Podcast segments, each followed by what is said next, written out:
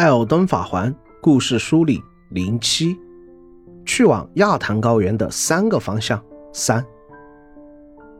而这位罪人手中操持的，则是处刑者家的传奇大剑。不过剑上的战绩已经被替换为罪人所熟识的欧赫剑舞，似乎那痴迷腐败的无能城主，连他的传家宝上所掌握的剑技都是全然无意义的。将女武神的一手交给米利森，就意外的合身，能否将其顺利应用，就差一场实战演练了。回到盖利德，将这个消息告知贤者葛威，褪色者察觉到了一点异样。最初在取得金针时，曾有与米利森外貌相近的姐妹协助褪色者一起攻击将军，取得金针，而当初健全的米利森。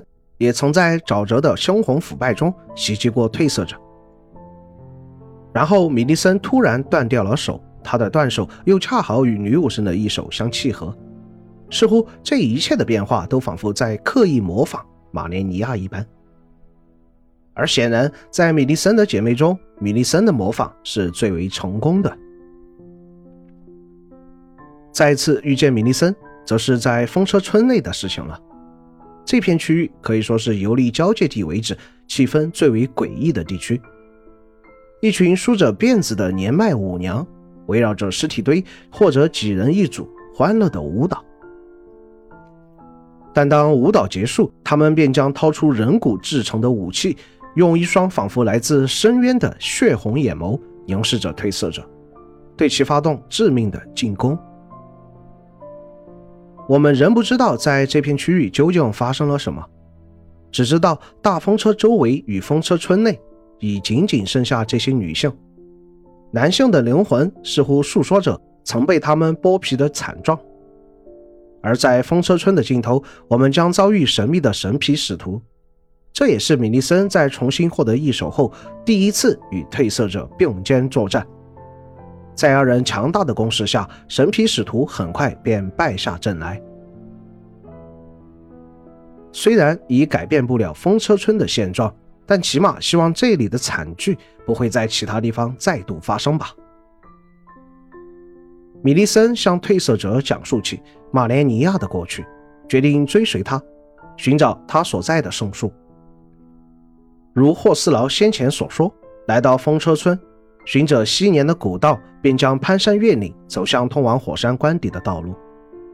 事实上，在这条崎岖的道路上，时至今日仍持续着罗德尔骑士团与火山关底的惨烈战争。虽然罗德尔的士兵们战斗力相当强悍，但是他们的血肉之躯面对的往往是无情也并无血肉的处刑兵器。在楚雄少女人偶的攻击下，大量士兵阵亡。而山道本就崎岖狭窄，罗德尔士兵更是难以将战斗力完全铺开，导致伤亡数激增。当然，这样血腥恐怖的战场，怎么少得了一直在追杀褪色者的吞噬褪色者呢？在腐败肮脏的小屋周围，他将再次出现，狩猎褪色者。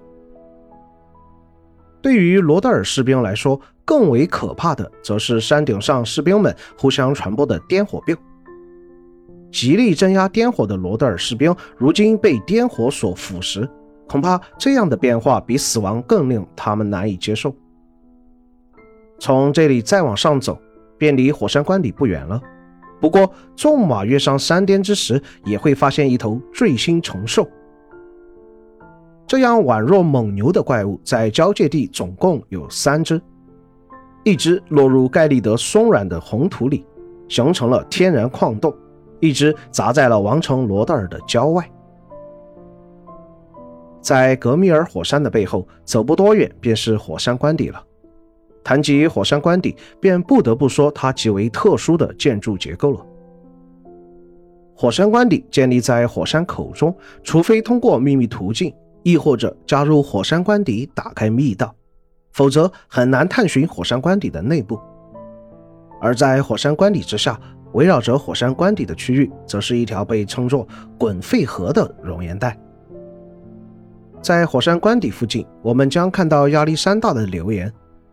他想要通过熔岩烧灼身体，弥合伤口。而若是在先前的旅途中，我们被帕奇留下的记号所吸引，他则会趁我们不注意，一脚将褪色者从火山口的边缘踢下滚沸河。帕奇似乎不想让褪色者接近火山关底，这又究竟是为什么呢？当抵达滚沸河，便已来到了火山关底的外围。在这里，除了沸腾的地表、喷腾着的危险的热气，还能看见一个被火焰监视者攻下的堡垒。这个堡垒应该原本隶属于火山官邸，但被罗德尔军队占据，但现在又被火焰监视者攻占，因而易手。残余的罗德尔士兵仍在与监视者们做着最后的殊死搏斗，场面颇有些悲壮。滚沸河的终点，望着由火山口喷发出的岩浆形成的岩浆湖，大多数褪色者都会选择望而却步。但谁能想到，在危险的熔岩之后，竟然还别有洞天？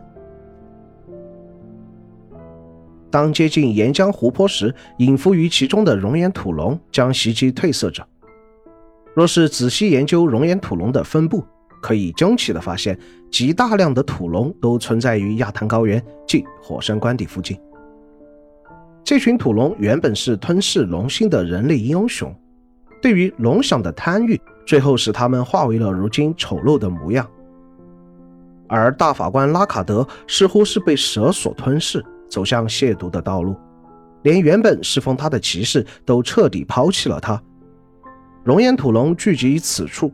究竟是因为相同的境遇，还是因为这里有大量的火山岩浆呢？正如在火山关底上的留言，战士湖亚历山大果真在下部利用熔岩的火焰焚烧着自己的身体，但亚历山大似乎认为这里火焰的温度并不够，或许与碎星将军的战斗已经使他的身体承受了太多的伤害。他决定进一步寻找更为强大的火焰，让身体愈合。从他的手里接收到证明彼此友好的头套后，褪色者继续向熔岩湖的深处探索。这里是亚人的村落，在这里我们能够发现你长得真好看的幻生尼卢。虽然我本身认为长得如何并不影响博克成为我最忠实的随从。但他如果需要这么一句安慰，并认为那是出于我的真心，又何必一定要拆穿这美丽的谎言？继续向深处走去，则会遭遇学院魔法师与亚人女王的 BOSS 组合。当将这些聚拢于此处的敌人击杀时，便会看见一位奇特的魔法师亚兹勒。